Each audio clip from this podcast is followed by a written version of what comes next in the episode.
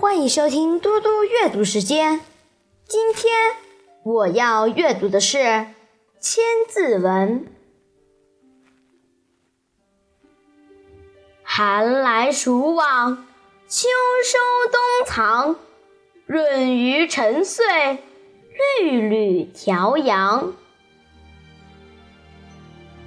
寒暑循环变换，来了又去，去了又来。秋天收割庄稼，冬天储藏粮食，积累数年的闰余并成一个月，放在闰年里。古人用六律六缕来调节阴阳。地球绕太阳公转的轨道是椭圆的。一年之中，有距离太阳最近的近日点和距离太阳最远的远日点，这就造成了四季日照时间的长短不一样。又由于地球的地轴是歪的，自转起来造成各地区日照不均衡，这就产生了寒暑的变化。我现在来为大家讲一个故事：蚂蚁和蝉。秋天到了，蚂蚁开始准备过冬的粮食。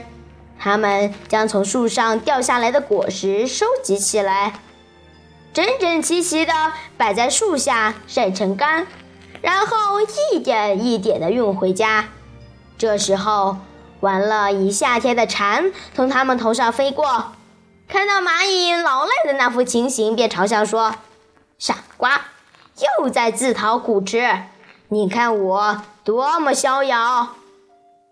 你们什么时候才能和我一样自在呢？转眼间，冬天到了。蝉有气无力地对蚂蚁说：“好兄弟，给我点吃的吧，不然我会饿死的。”蚂蚁说。